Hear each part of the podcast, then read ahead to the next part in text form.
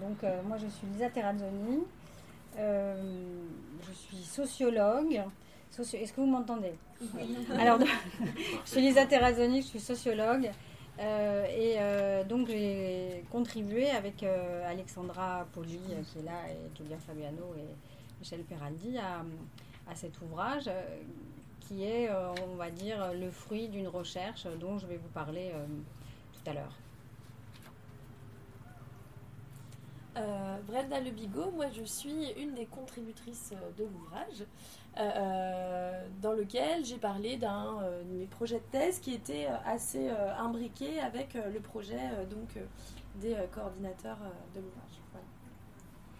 Alexandra Poli, je suis chargée de recherche CNRS en sociologie au Centre d'études des mouvements sociaux à l'École des hautes études en sciences sociales. Comme euh, vient de le dire Lisa, donc, euh, nous avons mené euh, à quatre hein, cette recherche sur les migrations de la France vers, vers le Maghreb. Mais aujourd'hui, on vient présenter donc, cet ouvrage qui est le fruit d'un colloque qui qu'on avait organisé pendant la réalisation de, notre recherche.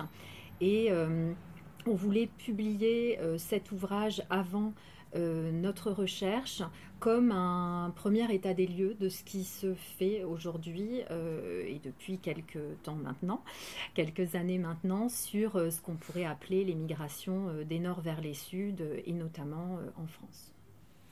Julia Fabiano, moi je suis anthropologue et euh, pareillement que mes collègues, je fais partie de l'équipe de recherche sur les mobilités de, de la France vers le Maghreb et euh, après on a coordonné ensemble l'ouvrage sur l'immigration de nord vers le sud euh, duquel on discutera tout à l'heure. Daniel Joly, je suis professeur émérite à l'université de Warwick en Angleterre et chercheur associé au Collège d'études mondiales. Je n'ai pas participé à cette recherche, mais par contre j'ai collaboré longtemps avec deux des collègues présents ici, Alexandra Poli, Julia Fabiano. Je suis aussi dans le domaine de la recherche euh, immigration, immigrés, euh, ce que les Anglais appellent euh, minorité ethnique. donc c'est tout à fait approprié que modestement je sois ici pour appuyer mes collègues. Alors, du coup, je vais, ce que je vais faire, c'est que je vais vous présenter un petit peu d'où cet ouvrage vient. Euh, donc, on est euh, en 2011 quand on a envie, avec, euh, avec Julia, Alexandra et, Michel, de travailler sur les migrations de l'Europe vers le Maghreb. Et donc, c'est avec cette, avec cette envie-là qu'on monte un programme de recherche qui s'appelle Mobilité Nord-Sud, nouvelle mobilité migratoire de l'Europe vers le Maghreb. Et euh, en fait, c'était une initiative qui partait d'un constat, c'est que le nombre d'Européens en fait installés au Maghreb euh, augmentait régulièrement et de manière significative depuis plusieurs années. Et en même temps, c'était euh, un flux qui était assez peu exploré par les, par les sciences sociales. Et et donc il y avait ça, déjà ce constat, un constat empirique. Et puis euh, nous, on trouvait par ailleurs très intéressant et stimulant de regarder ce qui se passait euh, sur ces routes migratoires, car, il y avait un enjeu épistémologique fort pour, les, pour la, sociologie, l'anthropologie, enfin les sciences sociales. C'était en fait de mettre en question le schéma de pensée dominant, euh, le plus courant, qui est aujourd'hui de dire bah, que la migration, c'est un parcours qui va des pays pauvres vers les pays riches, hein, pour le dire un peu rapidement. Et donc, notre point de départ, c'était un pari, c'était le, pari de penser ces flux de l'Europe vers le Maghreb euh, au prisme euh, de la sociologie des migrations et comme un pan en fait des phénomènes migratoires.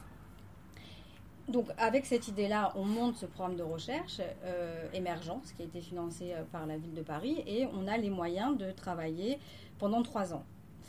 Euh, et donc, on a commencé, euh, voilà, on est parti de l'idée de s'intéresser aux figures, aux expériences et aux lieux, et évidemment aux logiques qui, euh, qui relevaient des migrations de l'Europe vers le Maghreb.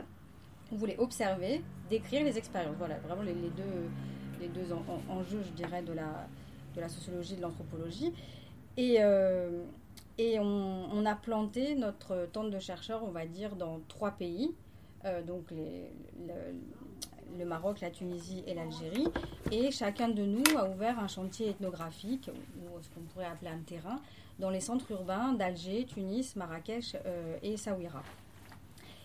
Et là, on y est allé avec les méthodes des sociologues et des anthropologues c'est-à-dire, euh, on a déployé un dispositif ethnographique euh, qui consiste à faire du terrain, à aller à la rencontre des gens, à mener des entretiens, euh, à faire des observations, à recueillir des récits biographiques, enfin voilà, à regarder vraiment ce qui se passe dans le, dans le, dans le détail, je dirais.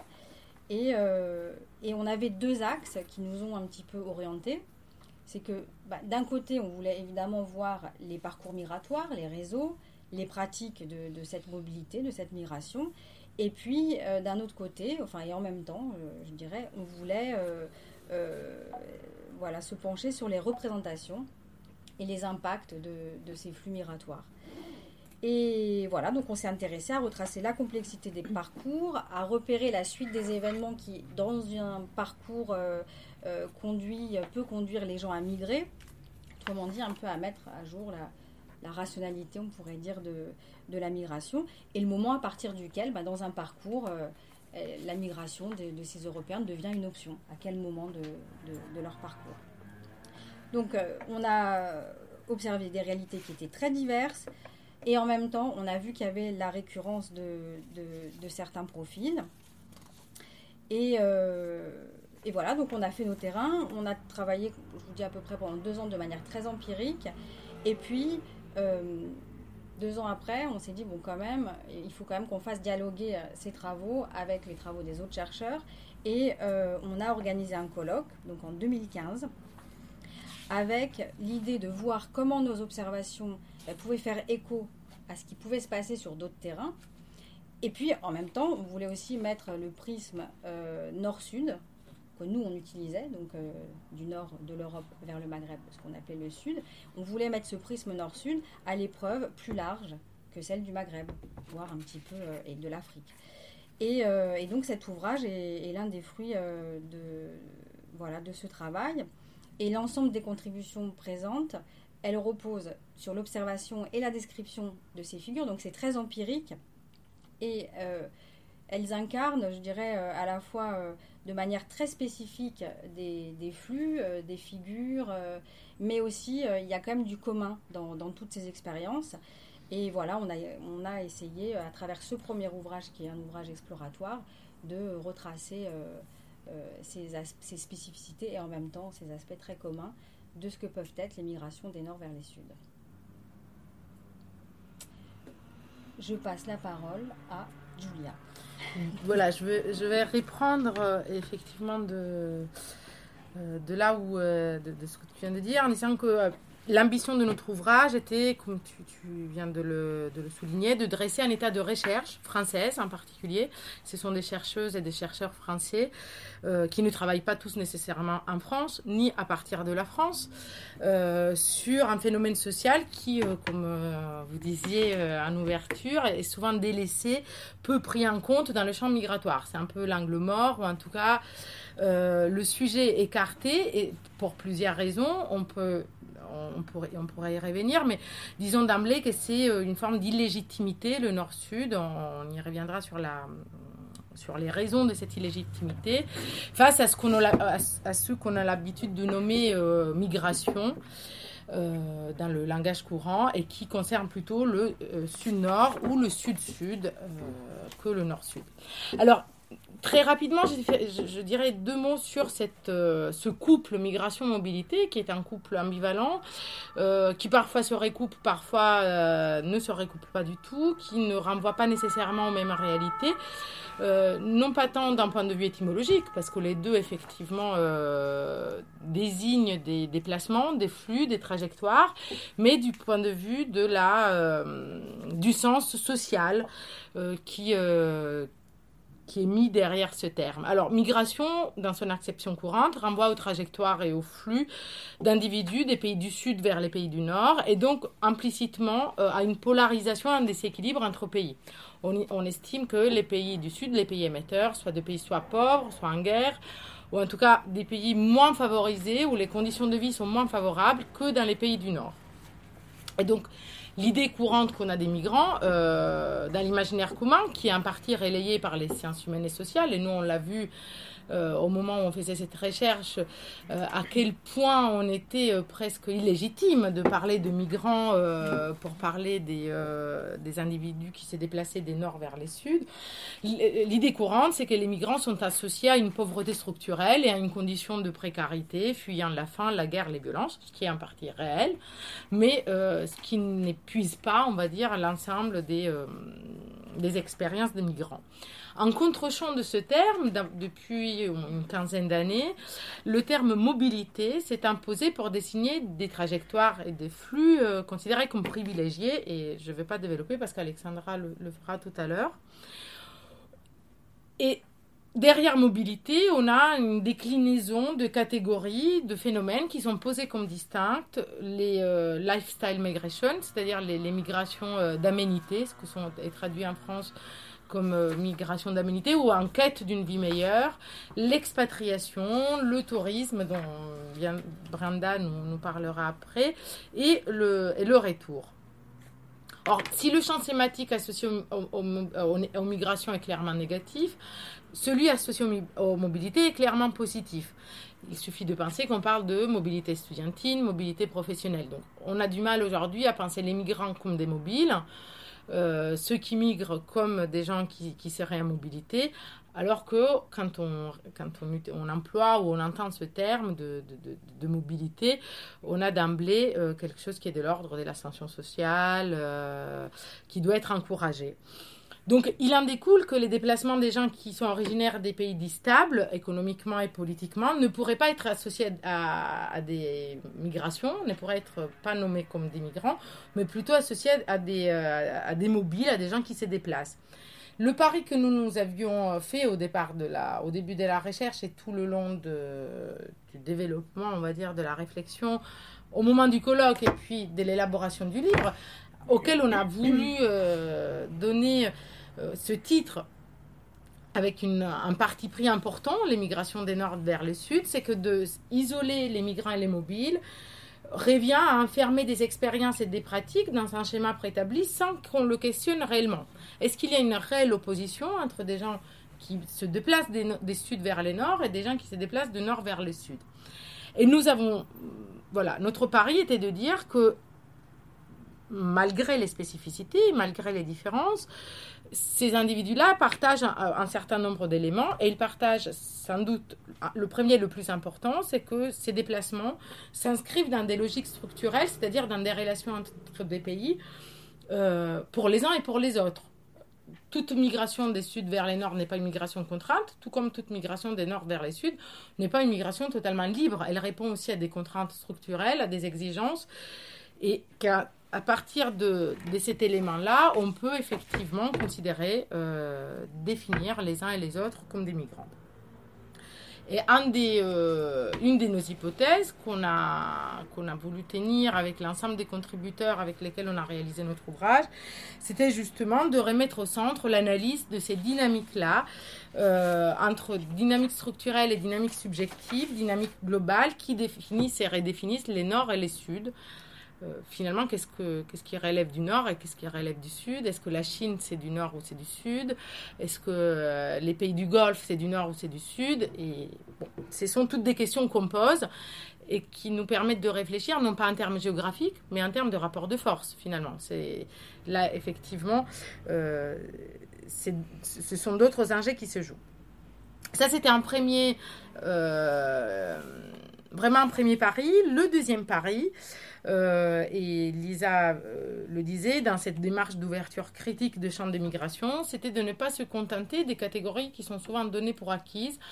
Encore une fois, les lifestyle migration, les touristes, les euh, révénants, les expatriés, mais de les questionner et, surtout de questionner leur comment dirais-je, leur séparation. Elles sont souvent considérées comme distinctes, comme séparées, comme défini dans un spectre euh, de mobilité. Or, nous, euh, nous nous sommes rendus compte sur nos terrains et grâce à, nos contributeurs qu'il y avait un continuum plutôt euh, entre quelqu'un qui euh, part pour des euh, raisons professionnelles et qui décide de rester pour des raisons amoureuses ou, ou, individuelles, entre quelqu'un qui, par exemple, a un début de mobilité lié à un contrat protégé au sein d'une entreprise ou au sein de l'État, et donc il a quelqu'un qui est expatrié et qui puis finalement se retrouve dans une installation beaucoup plus locale, donc qui le sort de cette, de cette catégorie de euh, de, migrants, de, d'expatriés, pardon. Entre eux, je cite cet exemple parce que Brenda est là, mais euh, elle en parlera bien plus longuement et, bien plus de, manière bien plus détaillée que moi, entre un touriste euh, qui, après un, séjour bref au Maroc ou en Indonésie, décide de rester plus longtemps et donc de devenir un véritable migrant, ou en tout cas un, résident euh, sur place. Donc, comment finalement définir quelqu'un? Comment, comment pouvoir euh, isoler, distinguer un touriste d'un migrant? Hum, Isoler ces deux profils-là. Et puis, le, troisième euh, biais que nous avions relevé, c'est que ces catégories-là, et, en particulier, la catégorie du retour, isolent des temporalités au sein du parcours de vie et opèrent de partitions sur la base d'implicites ethniques qui ne sont pas dit comme telles, mais qui, sont, euh, mais qui agissent. Donc la catégorie de retour est exemplaire à ce titre. On utilise le retour pour euh, désigner les mobilités des Français euh, ou de tout, euh, tout Européen né enfin de tout individu né en Europe, mais d'origine immigrée, donc dont les parents auraient immigré. Et donc c'est uniquement pour cette ensemble-là de population que lorsqu'on on parle de mobilité nord-sud, on, on, peut utiliser la catégorie de retour. Alors pourquoi un Français d'origine algérienne lorsqu'il va en Algérie ou un Français d'origine tunisienne lorsqu'il est en Tunisie serait un révénant et ne serait pas assimilé à un expatrié, à un touriste ou à d'autres? Donc ce sont ces jeux, ces, jeux et ces enjeux-là que nous avons voulu questionner. Euh, sur le retour, donc nous avons deux articles. Euh, il y a aussi euh, un article sur les migrants sénégalais circulants de, Chantal Crène qui dit que finalement, euh, là aussi on utilise ce terme comme pour clore un parcours migratoire, fermer la boucle, alors que ces gens sont dans la, dans la mobilité et dans les allers-retours, et plus, dans quelque chose de beaucoup plus fluide et, d'entre deux, donc du go-between, dit, dit Chantal Crène. Il, me semble que effectivement nous avons euh, nous sommes parvenus à une remise en question de ces catégories. Nous avons montré tout le long du livre euh, qu'elles doivent être euh, mises à distance et, regardées en tout cas avec un œil critique et que surtout on doit prendre en, compte la, la, trajectoire migratoire dans son ensemble et ne pas se limiter aux raisons du départ et donc à des catégories qui s'est réfugiées et qui euh, enlèveraient du dynamisme et, euh, et de l'historicité à ces, euh, individus-là et, à ces parcours-là juste avant de passer la parole à Alexandra, euh, revenir sur donc ce terme de migration euh, et de nord vers le sud. Le premier, migration, c'est vraiment pour souligner la complexité d'expériences individuelles, familiales, collectives, mais aussi bien institutionnelles. Et le terme de nord vers le sud, c'est pour réfléchir à la spécificité de ce mouvement-là. Euh, non pas pour les isoler des, des, des, migrations sud vers les nord, mais au contraire, pour les mettre en perspective et les faire dialoguer et donc voir euh, s'il y a euh, des éléments spécifiques et, quels sont-ils. Voilà. Oui, donc euh, outre le, fait de, compléter le, tableau des, migrations internationales en, rappelant que, les migrations eh bien, correspondent à des, logiques très différentes de la mondialisation et se font au fond dans, dans toutes les directions. Une, euh, une des principales ambitions de, cet ouvrage, c'est euh, de s'inscrire dans le sillage de la réflexion sur les significations sociales euh, des, déplacements humains, hein, pour prendre une catégorie qui permet de monter un peu en, en, généralité et donc de sortir de ce que tu viens d'évoquer, Julia, qui nous a vraiment, je dirais, accompagné tout au long de de cette recherche, à savoir euh, cette, euh, cette espèce de dichotomie entre migration et, euh, mobilité.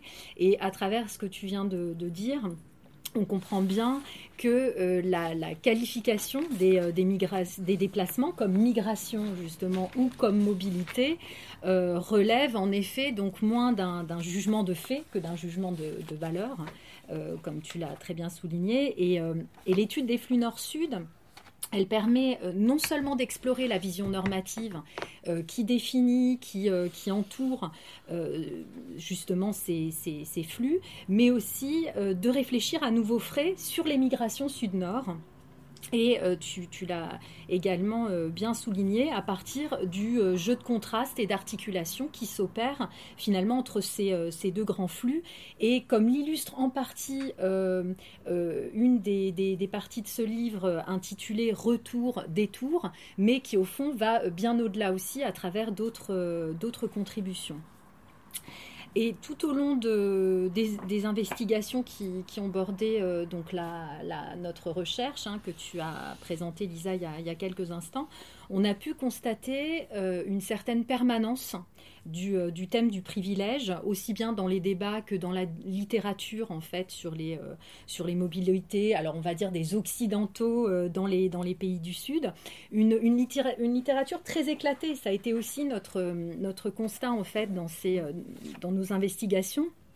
Et c'est pour ça aussi qu'on a finalement qu'on s'est mis au défi de faire un premier ouvrage portant sur cet état des lieux en affirmant finalement les migrations nord-sud comme un objet unifié. Et donc en allant puiser dans différentes, effectivement, différents courants de, recherche, tu as en rappelé euh, à l'instant, ou grands domaines de recherche sur les migrations, qu'il s'agisse des lifestyle migration euh, ou, des, euh, ou des retours, pour ne prendre que ces deux exemples. Mais le privilège, en tout cas comme dimension constitutive euh, du regard sur, euh, sur les flux nord-sud, s'impose de, deux manières. D'une part, ceux qui migrent des nord vers les sud sont des populations privilégiées par opposition euh, à la figure canonique de, l'immigré, du, migrant économique. Et dans cette perspective, eh bien, les, les, flux nord-sud peuvent être entendus comme des phénomènes migratoires à condition d'être considérés comme des migrations privilégiées et, en, et bien en, démarcation, en contraste par rapport euh, à la figure de, l'immigré ou à la figure du, migrant, euh, plus, euh, plus, plus générale. Et donc l'intérêt central dans, ces, dans beaucoup de recherches, c'est donc clairement l'expérience de, la quête de l'épanouissement personnel qui est au fond un peu disjointe de toute, autre motivation, qu'elle soit économique, politique, familiale. Donc on, on, rate toute une série de pans euh, d'expérience euh, des individus, euh, au fond, qui, qui, qui se qui se catalyse ou qui se polarise sur cette idée d'épanouissement personnel, d'amélioration de, de, la qualité de vie également, etc. Et puis, ce sont des migrations privilégiées parce que, en provenance d'États privilégiés par rapport aux sociétés de destination du Sud. Euh, et là, euh, le privilège est d'une certaine façon objectivé dans, dans une définition euh, structurelle des relations de, pouvoir entre pays du, du, Nord et pays du Sud, comme tu le rappelais aussi, Julia.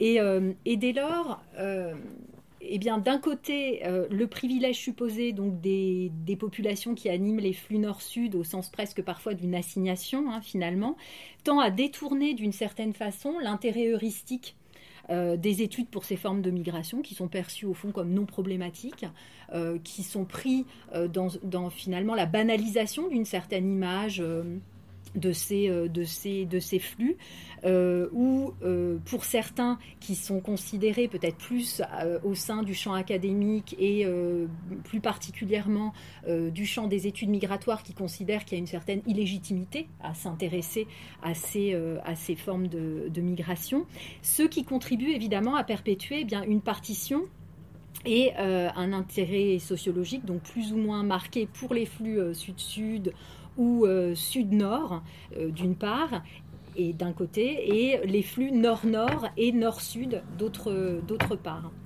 Et puis, euh, donc, ce que, ce que je viens d'évoquer par rapport au privilège comme dimension constitutive de, du regard porté sur, sur les flux nord-sud, eh bien, il, en devient, il est tellement mis au centre de la réflexion qu'il en devient la catégorie pour désigner ces, ces migrants et notamment dans la littérature anglo-américaine, on parle de privileged migrants, ou qui, qui, au fond et ramener, enfin, ramène la plupart des profils à la catégorie euh, d'expatriés, ou encore euh, la catégorie de mobile professionals, donc qui, euh, au fond, cantonne la, réflexion sur ces flux nord-sud à, comme vous l'entendez, des, figures bien particulières.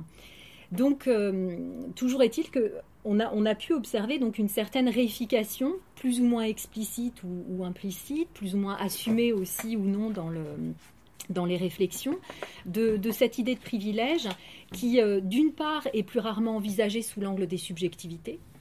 Euh, comment les individus se vivent effectivement ou non comme des euh, privilégiés, mais aussi tend à retenir la réflexion sur les flux nord-sud dans une sorte de dénonciation ou une, critique de cette position privilégiée, d'aller un peu droit vers cette, cette, cette analyse de, de ces flux.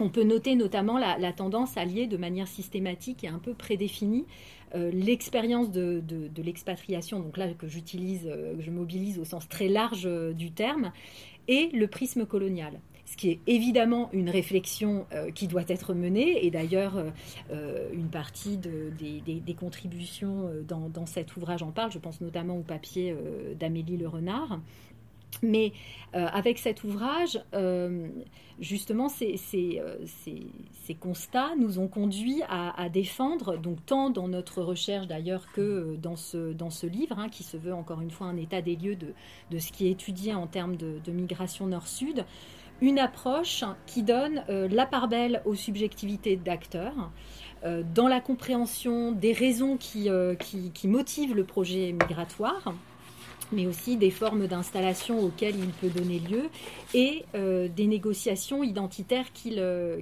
engage. Et, et avec euh, cet ouvrage aussi, et je crois que la, table des matières en dit, long de par, de par les titres, on a voulu montrer aussi la grande diversité de profils qui marque les flux nord-sud, et c'est un parti pris de, notre part, euh, sans prétendre pour autant évidemment à l'exhaustivité. Hein. ça reste des segments de ces, euh, euh, des, migrations des, des, nord vers le sud, vers les suds, mais voilà, il nous a semblé important en tout cas de, traverser ces, et de mettre en regard euh, euh, ces, différents profils qui sont donc euh, plus rarement pensés comme des formes de, migration tout court, en réalité, même pas nord-sud, mais des formes de, migration. Et je pense notamment au papier de Farad Khosrow-Kavar sur les jeunes qui prennent le départ pour, pour le djihad. alors, tenter de, un autre pari dans, ce livre, au fond, par rapport à cette, cette polarisation qu'on a pu observer euh, sur la question du, privilège, c'est euh, de tenter de comprendre les formes de hiérarchie sociale qui se jouent euh, entre et au cœur même de ces catégories, au cœur même de ces profils que, donc qui, qui animent les, flux nord-sud. Et plutôt donc que de partir du thème du privilège, l'idée était de comprendre au prisme des, des expériences de profil d'individus qui euh, qui, peuplent euh, ces, flux nord-sud, comment se, se pose, s'affirme et sont vécues euh, de manière plus large la question des inégalités sociales et celle du sentiment d'injustice. Comment, à l'aune euh, des subjectivités sont pensées ces questions, euh, que ce soit dans le rapport aux sociétés euh, locales, que ce soit dans la façon de penser son projet migratoire aussi, comment la question de, l'injustice se, se, présente et comment elle se transforme aussi dans, le, dans le cadre de cette, de cette migration. Donc, je, crois qu'il est temps maintenant de, euh, passer la, parole justement à, une des contributrices de, ce, de cet ouvrage euh, pour incarner peut-être davantage ce, dont on vient de, parler. Et donc je, passe la parole à Brenda Le Bigot qui va euh, nous parler donc de, son papier qui porte sur les hivernants au Maroc et les backpackers en Thaïlande. Merci beaucoup. Ben D'abord, merci beaucoup de m'avoir invité à venir partager cette table avec vous et merci de nous accueillir.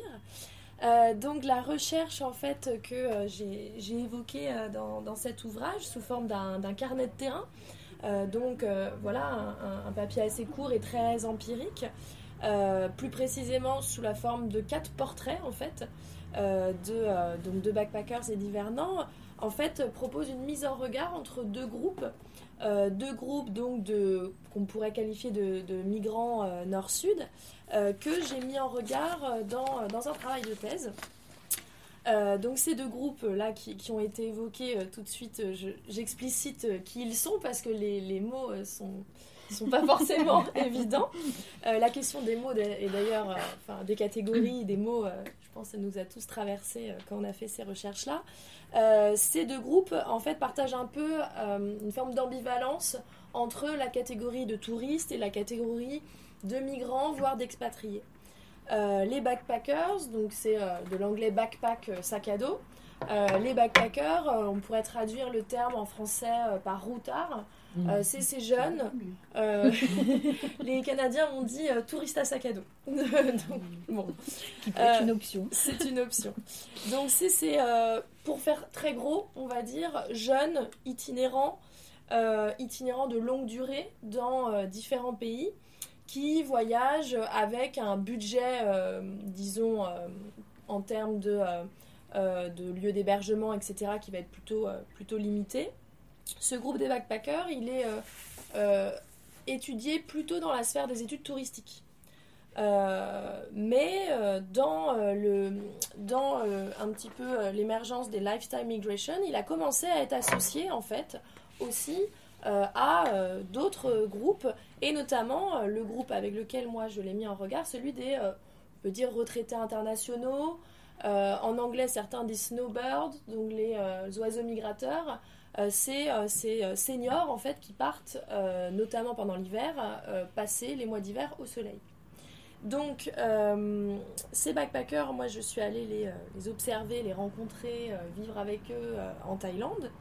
Et ces hivernants, donc moi j'ai choisi d'utiliser le terme hivernant pour les seniors, je suis allée les rencontrer et pareil, vivre avec eux un petit peu au Maroc. Euh, donc dans cette contribution euh, que j'ai proposée, euh, je, tiens à souligner que c'est en fait la première fois que j'ai écrit un papier, avant du coup de, le faire après dans la thèse, où j'ai croisé vraiment les deux groupes. Et en ça, le, groupe de, travail que vous formiez, le colloque que vous aviez proposé, et ensuite donc cet ouvrage, pour moi a été vraiment quelque chose de très marquant et de très un, soutien euh, euh, conceptuel et, euh, disons en termes d'échanges scientifiques très très porteur parce que avant ça j'allais parler des backpackers dans le champ des études touristiques j'allais parler des hivernants éventuellement un peu dans le champ des études migratoires mais la mise en commun était, était compliquée. Et et euh, ces deux groupes étaient dans la littérature abordés euh, de façon assez, donc assez disparate, alors même que leur, les pratiques de ces deux groupes relèvent bien de logiques communes que j'ai essayé donc d'identifier. L'une de ces logiques communes étant effectivement bah, le fait d'aller chercher donc une vie meilleure, d'avoir un projet qui est marqué par un fort imaginaire du voyage, de la liberté, euh, et euh, l'autre très commun étant d'être dans une situation, euh, une situation relativement privilégiée, d'avoir un passeport qui permet de, de partir, s'installer temporairement ailleurs. Donc, moi, j'avais pensé rapidement évoquer à travers les quelques portraits qui sont dans, l'ouvrage, justement illustrer un petit peu cette notion de privilège aussi Alexandra, euh, tu as euh, euh, bien reprise et qui est aussi évoquée dans l'introduction de l'ouvrage qui est très, très intéressante pour faire le point, je trouve, sur ce, voilà, ce, ce, champ, ce champ conceptuel. je voulais montrer à quel point cette notion de privilège, en fait, elle devient intéressante quand on regarde les migrations nord-sud, notamment quand elle nous permet de penser les imbrications des rapports de pouvoir, des relations domination, etc. Les imbrications très complexes à différentes échelles. puisque si je prends donc deux des jeunes backpackers que j'évoque dans l'ouvrage, donc Miyu, alors c'est donc une jeune voyageuse qui est à l'origine, qui est d'origine japonaise mais qui vit en Australie depuis son enfance et qui que j'ai rencontrée alors qu'elle voyageait depuis un an et demi euh, en Asie, euh, en Amérique latine et qui a poursuivi pendant euh, plusieurs années cette itinérance en s'arrêtant plus ou moins longtemps dans certaines destinations.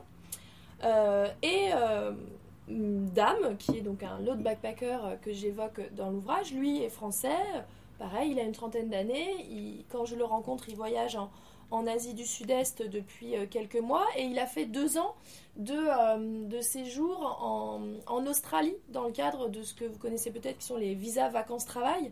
Donc ces visas où on est un backpacker mais qui va aussi cueillir des fraises, qui va un petit peu travailler pour financer son, séjour.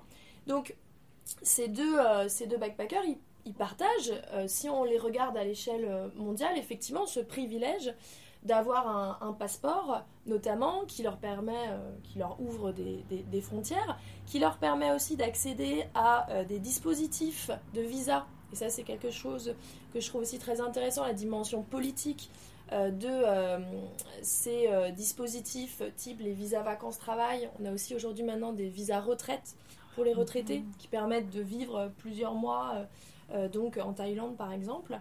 Euh, donc ils ont accès à ces visas qui sont sélectifs euh, de par euh, leur nationalité, donc ils partagent à l'échelle mondiale effectivement ce, privilège. Et pourtant, enfin, et également, quand on regarde leur, par exemple, leur biographie, leur, leur disons leurs origines sociales, etc., ils ont des parcours très différents et pas forcément si privilégiés parfois à l'échelle du, pays de départ. Euh, Miyu a par exemple, euh, elle voyageait toute sa jeunesse depuis toute petite, elle a fait beaucoup de tourisme international et donc elle a eu un apprentissage de la mobilité internationale euh, très tôt et donc voilà, vient de, classe moyenne, moyenne supérieure. Donc partir en voyage, on pourrait la situer du côté d'une forme aussi de privilège à l'échelle de sa société de départ. Dame, quant à lui, a pris pour la première fois l'avion à 27 ans. Euh, il est menuisier, ses parents sont classe ouvrière. Et, euh, en fait, partir euh, en Australie pendant deux ans, c'était une solution pour fuir une, précarité, une vie qui, ne, qui ne lui convenait plus vraiment, et en tout cas une situation qui n'était pas vraiment privilégiée à l'échelle de sa société de départ. Donc ce qui est intéressant avec ces logiques de privilège, c'est de les regarder aussi à l'échelle euh, de ce groupe-là, euh, où en fait va y avoir des vrais, des euh, une vraie diversité, et, et à l'échelle des, des, sociétés de départ, bien sûr. voilà, alors je voulais poursuivre et peut-être finir sur un autre intérêt euh, je trouve, euh, de, euh, parler de ces migrations nord-sud. Et, et, vraiment, moi, je, soutiens cette idée d'avoir choisi de utiliser le thème de migration. Aujourd'hui, je suis dans un laboratoire de recherche qui travaille sur les migrations, alors même que j'ai fait cette thèse sur des gens qu'on qu estampille touristes traditionnellement. et donc, un des intérêts aussi, je, je, me dis, euh, c'est peut-être au-delà du champ scientifique, c'est peut-être aussi euh, de, euh, pour un public plus large, pour entre guillemets, voilà le, grand public, parler de migrants pour qualifier backpackers, un hivernant, des expatriés, etc. C'est peut-être avoir aussi un effort de réflexivité sur ces inégalités d'accès à la mobilité et opposer un petit peu à un discours sociétal euh, qui peut être teinté de rejet euh, euh, par rapport à l'autre, de rejet par rapport à, des gens qui voudraient bouger, être mobiles, venir. Bah, opposer un peu des enfin, les propres contradictions de, notre, de, notre, de nos sociétés ou de nos discours. où en fait l'imaginaire du voyage, rêver d'ailleurs, construire un projet pour se créer un chez-soi ailleurs, bah, c'est des choses qu'on que, fait, qu'on pratique, que, nos, que de, des individus occidentaux issus de, de, nos sociétés pratiquent. et qui sont valorisés d'ailleurs chez nous. Et donc pourquoi euh, voilà, ces, ces, projets d'ailleurs de, de, euh, devraient être interdits peut-être euh, à d'autres. Donc voilà, en, dehors du champ scientifique, je pense qu'il y a aussi un intérêt même plus large. voilà. Bien, je suis heureuse d'entendre cette conclusion éthique et déontologique qui nous met face à face avec notre réalité d'injustice structurelle. Mm qui repose de longue date sur le colonialisme, le néocolonialisme, la domination de certains États sur d'autres. Mais ce que je voulais dire, je veux dire quelques mots à propos du livre. Euh, moi, ce qui m'intéresse à propos de ce livre, c'est qu'il relève un défi. Alors, le premier défi, c'est celui de cette illégitimité mhm. que vous avez évoquée, où on n'accepte pas dans la littérature, on a une littérature aussi euh, fragmentée, qui ne propose pas d'analyse du phénomène, ni dans le cadre de la migration en général, ni dans le cadre de cette, de cette migration particulière. Donc c'est relever ce défi-là, et vous essayez d'établir un peu une cartographie des typologies, et d'ailleurs on, peut voir à partir de ces typologies que certaines recoupent tout à fait la migration sud-nord. Euh, donc ça c'est très intéressant déjà, en dépit de, de, migrations apparemment complètement différentes et disparates. Donc vous montrez quels sont euh, les, traits communs qui traversent mm. ces phénomènes qui, en apparence, n'ont rien à voir les uns avec les autres, mais ce n'est que l'apparence. Donc euh, c'est le véritable euh, devoir du chercheur, d'aller au-delà de l'apparence pour trouver l'ordre ou le désordre qui se cache sous, sous la société visible du sens commun. Donc il y a déjà ça qui j'ai trouvé très intéressant. Et deuxièmement, la question du privilège que vous remettez en question. J'en suis ravie parce que la question des privilégiés du privilège, notamment aux États-Unis et dans la littérature anglo-saxonne, a remplacé euh, toute analyse de disparité sociale ou de disparité de classe. Et ça occulte les relations sociales dans une société donnée ou entre un État et un autre, et vous, vous replacez dans sa... Moi, je dirais que vous interrogez ce privilège en proposant d'autres catégories. Et je pense que ça, c'est très important. Et en montrant que cette, connotation tout à fait positive, cette connotation de, de liberté euh, de cette migration, à l'encontre de la, de la migration du sud vers le nord qui est constamment stigmatisée, à tel point que vous le montrez aussi dans le livre, à tel point que les enfants et descendants d'immigrés du sud sont eux aussi stigmatisés, considérés comme des, des, retornados, des revenants. Euh, donc euh, je pense que vous mettez en miroir euh, ces choses-là, et il y a deux choses qu'il faudrait poursuivre, c'est une suggestion. Une, c'est d'essayer de voir comment s'articule les motivations de la migration avec les modes d'installation. Hmm. Comment elles s'articulent, s'il y a une articulation, de montrer aussi qu'il y a une évolution.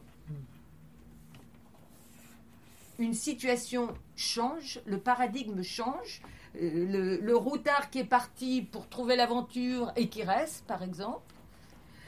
Et donc il y a cette, cette, ce prisme-là, cette dimension-là l'articulation entre migration et mode d'installation, et peut-être fouiller un peu davantage, vous l'avez fait déjà, mais fouiller un peu davantage l'articulation dans le pays d'installation ou d'installation partielle, hein, si ce sont des gens qui font des allers-retours. Par exemple, une partie de l'année dans le pays d'origine, une partie de l'année dans... De, de voir l'articulation de ces modes de socialisation avec la société qu'on appellera la société d'accueil ou la société d'installation. Et je pense qu'en mettant en, prisme et en miroir ces différentes articulations, vous pourrez arriver à une théorisation, à monter en, hauteur et pouvoir intégrer déjà les recherches et les théories qui sont euh, pléthores sur la migration sud-nord. Voilà, ce sont les suggestions que je ferai. Je, je pense qu'il pourrait faire avancer encore davantage cette réflexion. Je m'arrêterai là. C'est pour le tome 2 alors. Voilà. Merci Daniel de, de- de nous donner des pistes pour le justement pour la suite. Oui, ben, Eh puisque vous allez préparer un autre ouvrage, c'est pour ça que je fais cette, cette réflexion. Et puis aussi, vous pouvez aussi euh, euh, capitaliser sur l'expérience que vous avez au moins, euh, en fait, que vous avez sur la recherche nord, euh, non, sud-nord, Eh oui. pour pouvoir théoriser Mhm. cette, cette euh, migration nord-sud qu'on n'a pas beaucoup étudiée encore. Renverser les paradigmes dans une certaine sorte. Bon, je me tais. Est-ce que vous pouvez lire la table des matières, juste pour qu'on l'ait de manière sonore et qu'on ait un petit tour de. de micro Bien sûr. Donc, euh, après une, euh, une introduction que nous avons toutes les trois coécrite avec euh, Michel Peraldi, qui n'est pas là ce soir. Ensuite, nous avons regroupé une première partie des, des textes dans une partie intitulée Lifestyle, tourisme, expatriation, migration. Quelle catégorie, quel biais?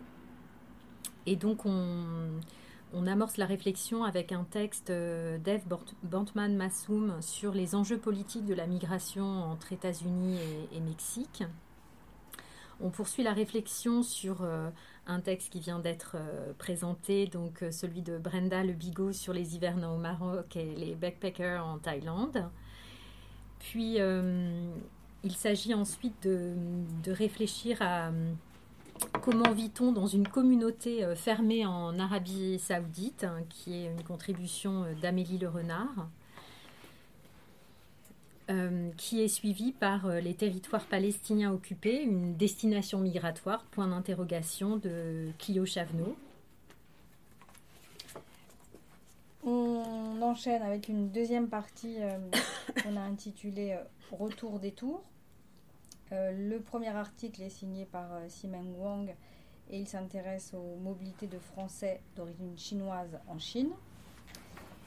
Le deuxième euh, est signé par Aziz Nafa et Jean-Baptiste Meyer et s'intéresse au retour de la diaspora algérienne.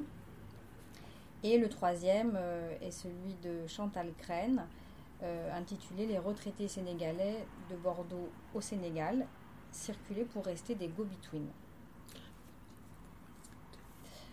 Euh, une partie suivante euh, s'intitule Frontières et ancrage.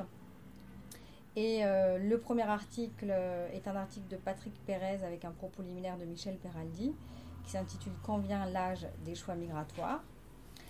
Et le second est un article intitulé Frontières et récits d'appartenance des Polonais émigrés au Cap d'Anna Kruczynska. La dernière partie s'appelle euh, Migration et religion et donc est composée de trois, euh, contributions. Euh, la première, penser le djihadisme comme une forme de migration, donc de Farad Kozrokavar. Euh, la suivante, mobilité européenne et renouveau religieux en Afrique, l'exemple de Souko Maïkari de Frédéric Louveau. Et ensuite, donc le- la dernière contribution euh, qui est de Pamela euh, Millet euh, Mouiti, qui nous parle de quand le retour est au programme de Dieu.